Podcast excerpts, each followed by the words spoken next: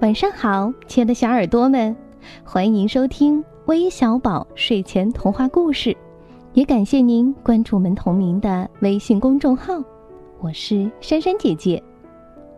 我知道有很多小朋友经常会问我们，怎么样才能在微小宝的平台上点播故事？那记得在我们的微信公众平台回复“点播”两个字，我们一步步的教你怎么在故事当中听到自己的名字。那今天珊珊姐姐要给你们讲的是不满足的鱼的故事，快来听听吧。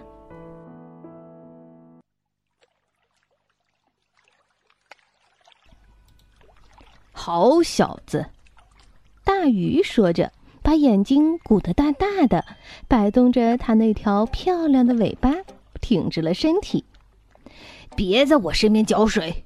你没瞧见我正在午休吗？去去去，把那群小东西带走！一边用一只闪闪发亮的鳍朝正在暗处游来游去的一群快活的小鱼摆了摆。这种不愉快的事儿经常发生。因此，有一天，一条较大的鱼便带刺儿地说：“真奇怪，您怎么不离开这个小水坑，到大河里去呀？像您这样一条了不起的大鱼，本应该同那些吃得好、长得壮的大鱼一起过日子才是呀。”对这个问题，大鱼左思右想，想了好几天。最后决定离家去寻找理想的天地，于是他的头脑更加浑浑热热。嗯，朋友说的对，他自言自语地说：“和大小相仿的鱼一块生活，我一定会更快活的。与这些傻乎乎的小东西相处，哦，我真是烦透了。这几天一直在下雨。”要不了多久，大河就会泛滥。当洪水冲到这个小池塘的时候，我就随波逐流，让它把我带进大河里去，永远摆脱这里的一切。他把这个想法告诉了大伙儿，较大的鱼都一本正经地预祝他获得成功，较小的鱼却无法掩饰那高兴劲儿，纷纷游来游去，奔走相告。心想，从此可以不受大鱼的气了。一连几天，大雨滂沱，洪水涨过来，淹没了小池塘。大鱼浮到水面，任凭洪水将它冲进了大河。一来到大河的深水中，大鱼顿时发现这儿的水味道不同，这儿的石头与水草也很大很大。他如愿以偿地叹了口气，憧憬着出现在眼前的好日子。他在一块大石头旁刚歇了一会儿，就感到身后的水波动起来。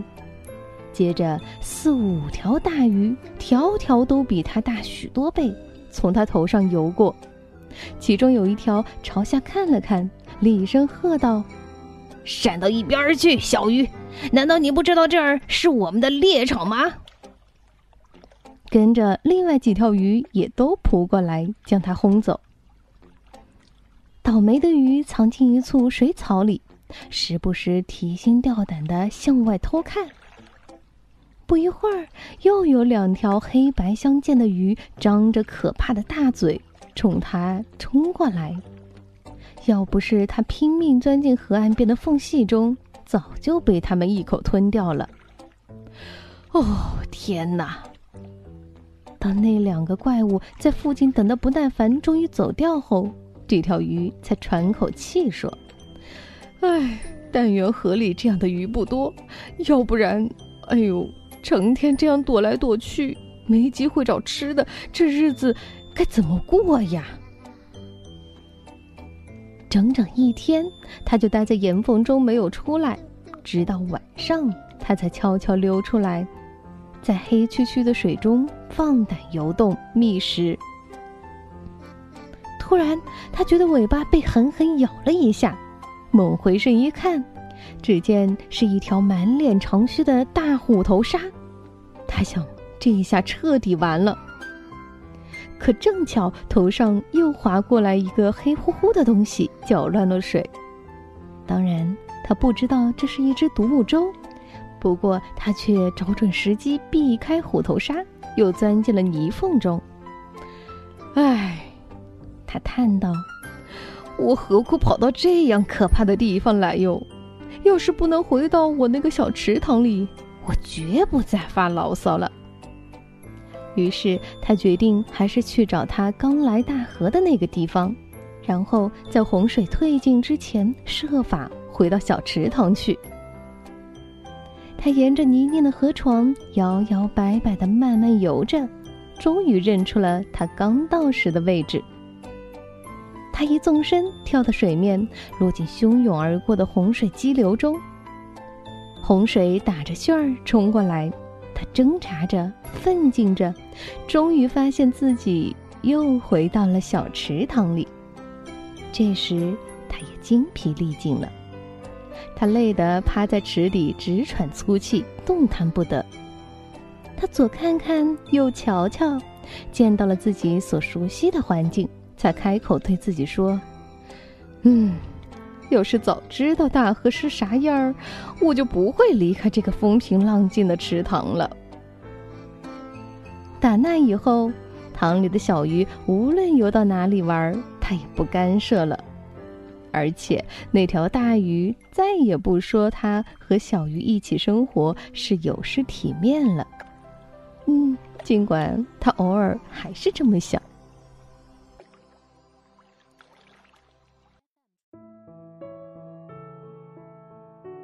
宝贝们，你们知道这条大鱼在实现了自己的梦想之后，为什么还是选择了回去呢？可以在评论当中写下你的猜想哦。那今天我们要将这个故事送给哪些小朋友呢？他们是来自江苏南京的吴家乐，来自重庆的邓雅月，来自甘肃金昌的邓妙涵，来自海南海口的金正阳。来自山西运城的张家瑞，来自北京的高雅文，还有来自辽宁沈阳的李俊毅，感谢你们的点播，我们明天见，晚安。